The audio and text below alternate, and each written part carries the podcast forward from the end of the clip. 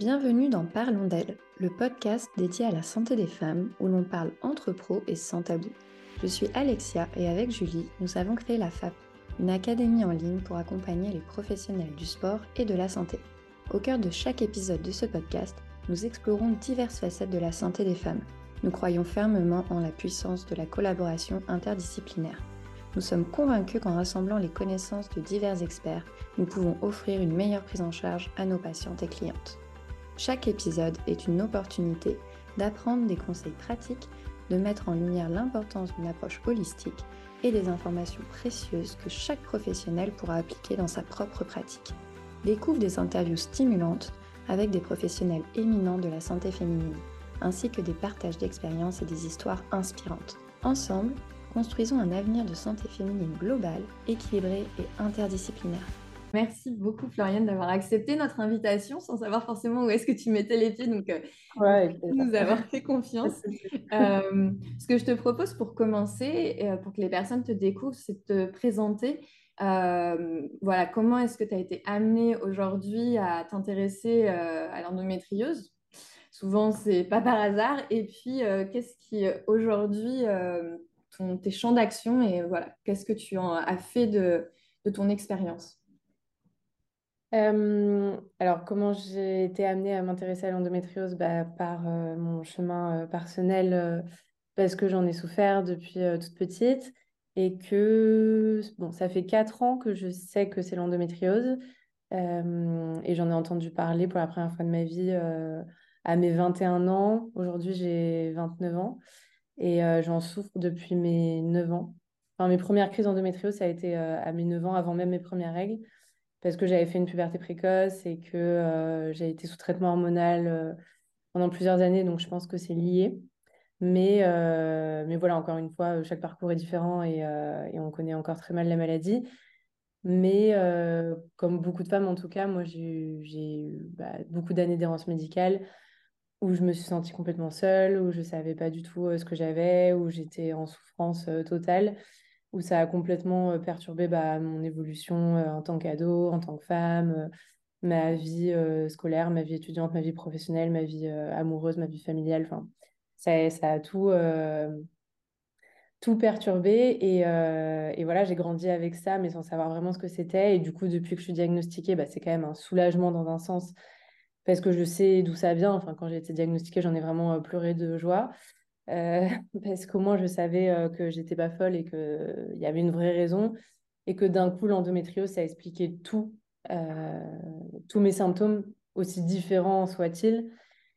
Et c'est pour ça, on en reparlera après, mais c'est pour ça que pour moi c'est hyper important la prise en charge pluridisciplinaire parce que moi j'allais voir un coup un gastro-entérologue, un coup un gynéco, un coup un médecin parce que j'avais plein de symptômes différents et en fait, euh, bah, tout était lié à une seule cause, c'était l'endométriose. Mais du coup, euh, c'est vrai que ça part dans tous les sens et toutes les thérapies, toutes les médecines sont euh, amenées à, apporter leur, pierre à l'édifice avec l'endométriose parce que ça touche toutes les zones du corps. Et, donc voilà, c'est très, complexe et il faut vraiment une approche globale pour aller mieux. moi, c'est grâce à ça que je vais mieux aujourd'hui, du coup bien. Et du coup, par rapport justement à ces crises, euh, tu dis que tu as plein de symptômes qui s'entremêlent, donc tu vas être amené à aller voir plein de professionnels différents. Euh, est-ce que tu peux donner euh, par rapport à toi, parce que je sais que du coup c'est hyper personnel, voilà, en fonction des endométrioses, ça se manifeste différemment, mais quels ont été toi en fait le champ finalement des professionnels que tu as vu par rapport à ton cas personnel? Dans la première moitié de ma vie où je ne savais pas que j'avais de l'endométriose, euh, je savais que j'avais euh, mal au ventre, j'avais des problèmes digestifs, j'avais des douleurs lombaires, j'avais des problèmes urinaires, j'avais euh, beaucoup de fatigue chronique et des douleurs menstruelles aussi. Donc, ma mère, quand j'étais petite, elle m'emmenait autant voir bah, des kinés, des ostéos, des gastro-entérologues, des, des gynécos, des chirurgiens. donc, ça, c'était vraiment pour le diagnostic et pour essayer de traiter bah, les douleurs que j'avais déjà de base, mais sans savoir euh, d'où ça venait.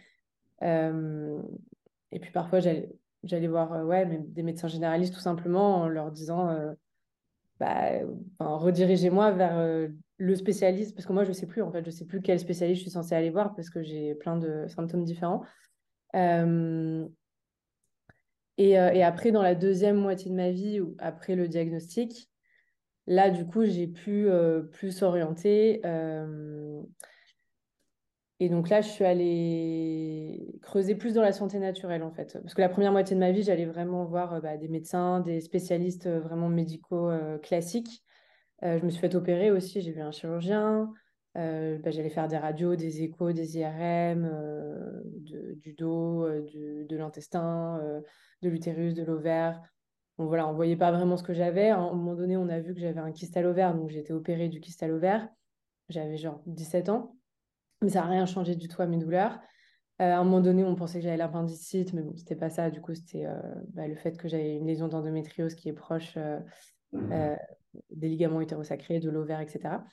Et euh, donc voilà, c'était un peu le fouillis. Euh, et ensuite, du coup, une fois que j'ai été diagnostiquée, bah, c'était avec ma gynéco de l'époque. Euh, et elle m'a pas. Cette gynéco-là était, était pas du tout consciente de l'importance de la, de la pluridisciplinarité. et ensuite, voilà, j'ai commencé à consulter plein de gynécos différentes. Et je suis enfin tombée sur des gynécos qui étaient un peu plus au courant de ça. Euh, et qui là ont commencé à me parler de l'ostéopathie, de la kinésithérapie euh, spécialisée en endométriose, santé de la femme. Et donc là, voilà, j'ai commencé à tester. Donc, euh, je suis allée voir une naturopathe, une ostéopathe, une kiné, une sage-femme aussi spécialisée dans les douleurs vulvaires, parce que du coup, j'ai découvert aussi les douleurs pendant les rapports qui étaient liés à l'endométriose. et après, j'ai commencé à tester aussi tout ce qui était énergétique, donc kinésiologue, magnétisme, après tout ce qui est réflexologue, euh, et après aussi toutes les thérapies plus émotionnelles, euh, donc psy, sophro, hypnose. Euh, voilà, j'ai fait un peu le tour en fait en comprenant qu'il y avait trois piliers. donc là, tout ce qui est nutrition, hygiène de vie, ça, ça m'a changé la vie. j'ai vu des micronutritionnistes aussi en complément de naturopathe. Le deuxième pilier, c'était bah, mobilité du corps, donc avec ostéo, kiné, yoga. J'ai découvert le yoga aussi qui m'a changé la vie. Et troisième pilier, du coup, bah, réduction du stress euh, et tout le côté émotionnel qui est très lié aux douleurs. et donc, avec ces trois piliers, j'ai vraiment découvert bah, toutes les thérapies qui étaient liées à ces trois piliers. Et, voilà, mais sans ces trois piliers, on est obligé d'aller creuser dans ces trois piliers, je pense, aujourd'hui, pour moi, avec l'endométriose, pour aller mieux vraiment au global.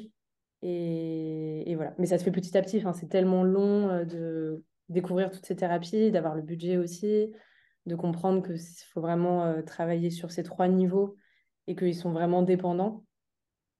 Euh, donc voilà, j'ai consulté ouais, beaucoup, beaucoup de médecins, beaucoup de thérapeutes. Quel a été le, déclic? Parce que tu dis donc c'est une gynéco qui pourtant n'était pas pluridisciplinaire qui t'a mis un diagnostic dessus. À quel moment, à quel moment on se dit ça va être l'endométriose et, et justement, parce que tu avais tellement de symptômes et que la personne n'était peut-être pas forcément justement pluridisciplinaire, qu'est-ce qui a fait que ça, ça y est, on a mis ce diagnostic? Je faisais énormément, énormément de recherches déjà toute seule, euh, comme la plupart des femmes. Hein. on est en mode, euh, on est en mode recherche à fond euh, pour comprendre ce qu'on a.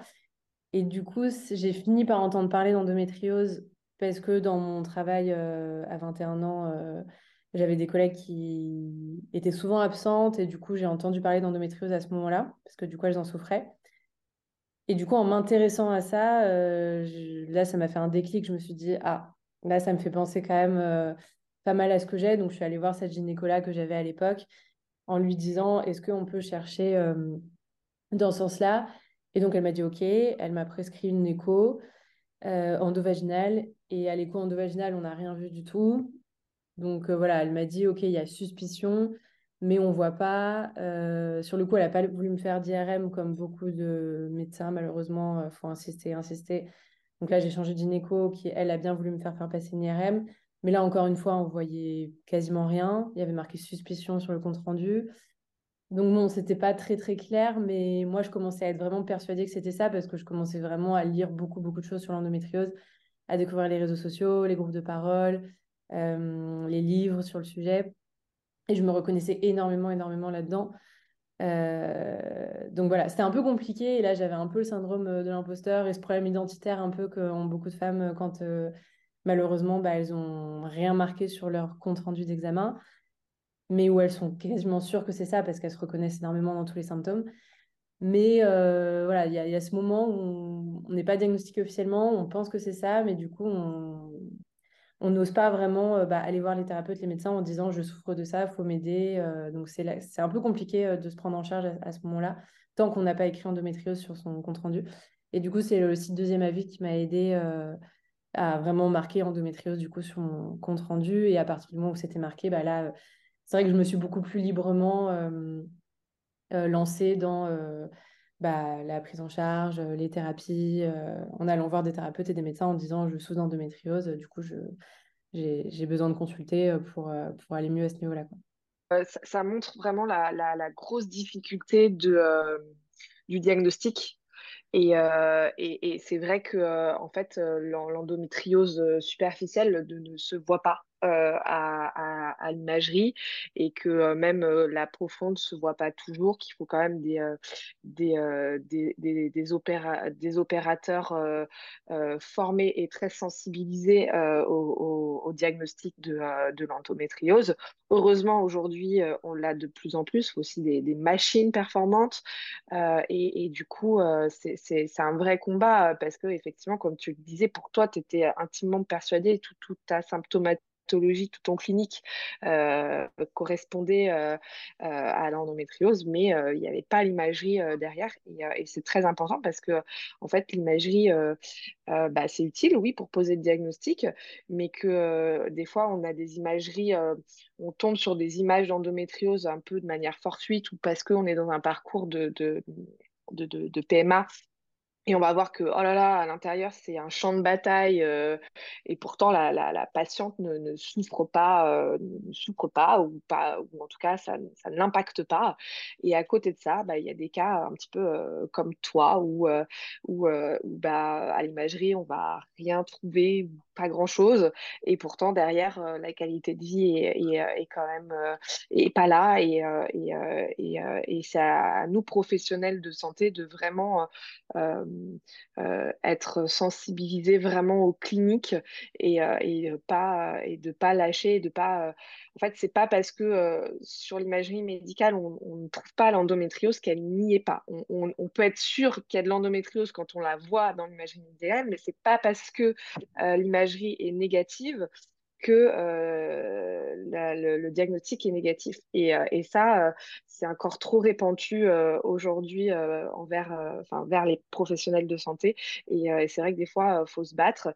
Et, nous aussi, en tant que professionnels de santé, on doit se battre aussi pour que, bah, pour que les, les, les, choses soient, soient bien faites et accompagner encore plus les femmes dans, dans, dans la recherche du diagnostic. C'est vrai que c'est pas facile quelle est la posture idéale du professionnel qui va t'accueillir, sachant que tu n'as pas encore le diagnostic Qu'est-ce qui faut qu'on soit vigilante en fait à dire ou ne pas dire justement. Alors, l'écoute, ça va de soi, mais est-ce que tu as d'autres petits conseils à partager par rapport à ça? Ne pas minimiser ou, euh, ou, se moquer un peu de la patiente en lui disant que euh, euh, que, voilà, on entend partout euh, parler d'endométriose, euh, que c'est un peu à la mode de dire qu'on a de l'endométriose. Enfin, ce genre de phrase, elle revient beaucoup dans les témoignages qu'on a. Et du coup, ça aide pas parce que bah, du coup, les, femmes n'osent pas, n'osent pas demander de l'aide ou n'osent pas en parler de peur de se faire un peu moquer en mode Ouais, tu dis ça, mais c'est trop facile de dire que tu as de l'endométriose. Tout le monde dit que tout le monde a de l'endométriose maintenant. Ça, c'est un peu horrible comme réaction. Et euh, et il y a aussi le côté, euh, moi, ce que, je, bah, ce que je dis souvent aux femmes, c'est euh, faut pas attendre d'avoir un diagnostic pour, pour, pour traiter la douleur, justement, parce que bah, de toute façon, l'endométriose n'est pas traitable, mais la douleur est traitable. Donc, donc voilà, diagnostic ou pas, la douleur, elle est réelle et les symptômes, on peut en parler, on peut les identifier. Donc, c'est d'aller voir des thérapeutes. Enfin, il y en a, elles n'osent même pas aller voir une naturopathe ou une ostéo euh, spécialisée en gynéco ou en santé féminine, parce qu'elles me disent, bah oui, mais euh, je suis pas diagnostiquée. Et du coup, je leur dis, bah oui, mais va voir euh, ta naturopathe en lui disant que bah, tu souffres de problèmes digestifs, de, de, de ballonnement, de fatigue chronique, de règles très douloureuses. Et voilà, côté de l'endométriose ou pas, ça, ça, peut être autre chose. Il y a d'autres pathologies, il n'y a pas que ça. Mais au moins de traiter par le symptôme et voilà, qu'il y ait de l'endo ou pas, que ce soit pas un frein en fait qu'il y a un diagnostic ou pas, qu'on s'intéresse plus aux symptômes qu'au nom de la maladie, quoi. Parce que bon, de toute façon, ça veut tout et rien dire. Aujourd'hui, en endométriose, on a tellement de formes différentes que l'important, c'est quels sont nos symptômes et voilà, qu'est-ce qu'on peut faire pour les soulager.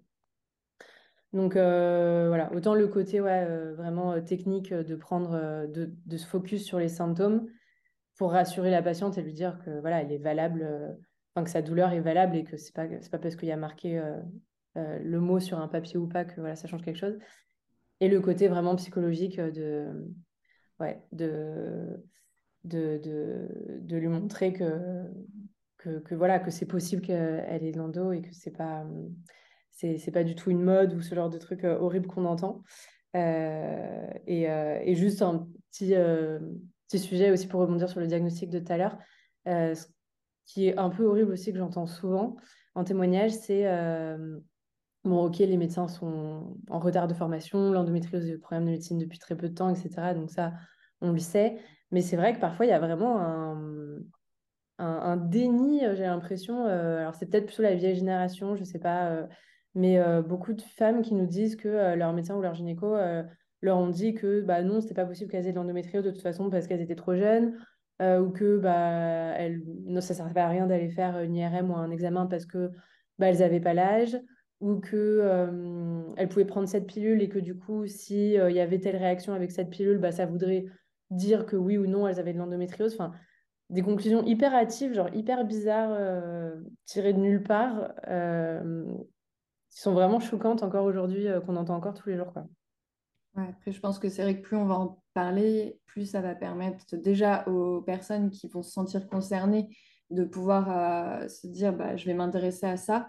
Et je pense pour les professionnels également, finalement, euh, d'en entendre parler, ça ne sert pas uniquement aux personnes qui sont touchées, ça sert aussi à tout le personnel qui va les accompagner, qui va les accueillir et de s'intéresser aussi à ça, parce que quand on voit les chiffres le nombre de personnes qui sont touchées, c'est vraiment euh, alarmant par rapport à l'errance et au temps qui est mis à faire un diagnostic sur cette maladie qui reste encore euh, assez long. Et je pense que plus on va en parler, plus ce temps va se réduire, j'espère. C'est terminé pour l'épisode du jour. On espère qu'il t'a plu. N'hésite pas à nous laisser un commentaire ou à le noter. Et on te donne rendez-vous la semaine prochaine pour un nouvel épisode.